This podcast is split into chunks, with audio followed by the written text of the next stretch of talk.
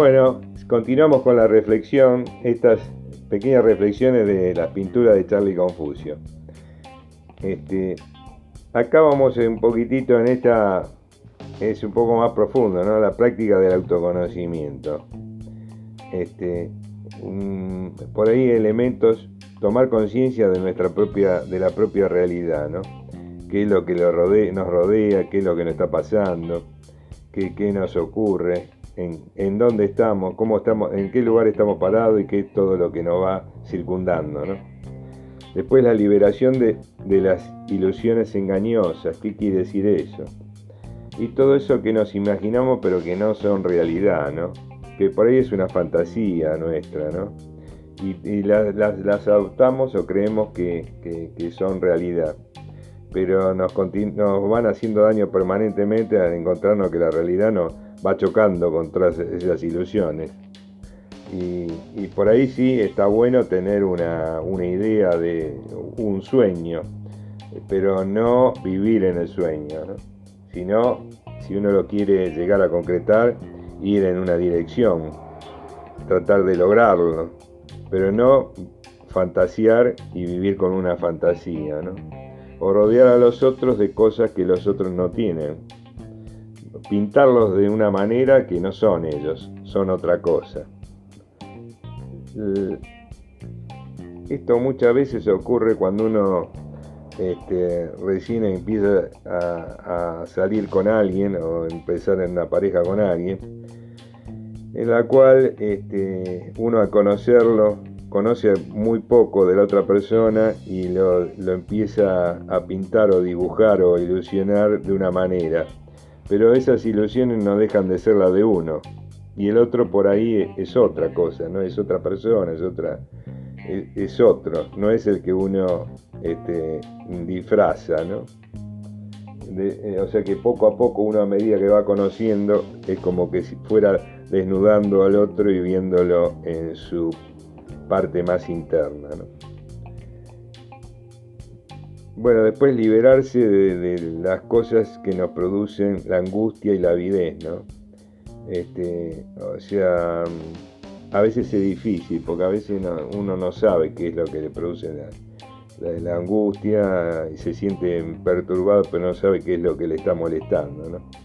Y, ser este, tal vez este, eh, mm, poder este, leerse y ver cuando uno está este, un poquitito, mm, los sentimientos lo están este, moviendo mucho, frenar un poco, reflexionar, tratar de este, incluso meditar o hacer algunas respiraciones profundas que lo vayan aliviando. Y después, esto nos, ayudaría, nos ayuda bastante ver al mundo como un objeto de, nuestro interés, este, mirar, mirar cómo, cómo es el mundo, ¿no? de a poquito este, acercarnos respirar profundamente y ver todo lo que nos rodea, que está dispuesto para nosotros. Después, ¿cuál es? Cuál Mirar, observar cuál es nuestra capacidad de vinculación, si nos vinculamos bien, si pretendemos demasiado del otro, qué, no, qué nos pasa.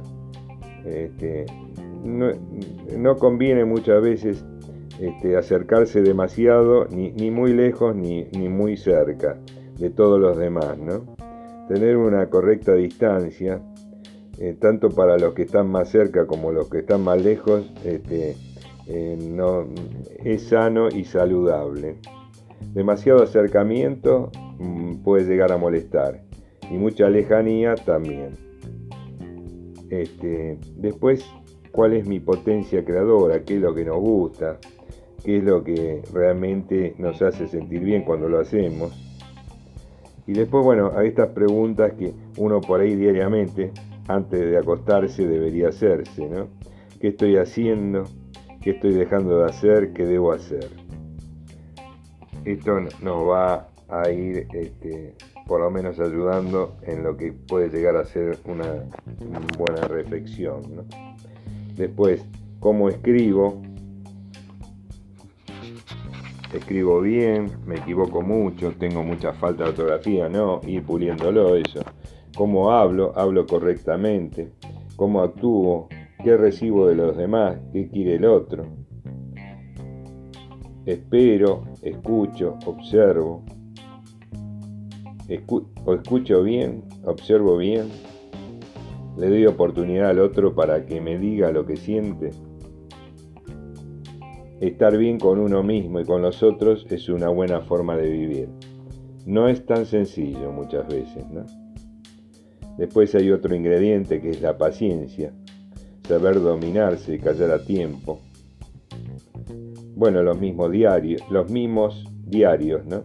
Dar y recibir con generosidad, la comunicación, una buena comunicación, la perseverancia en un objetivo, tender hacia el amor, la paz y la vida.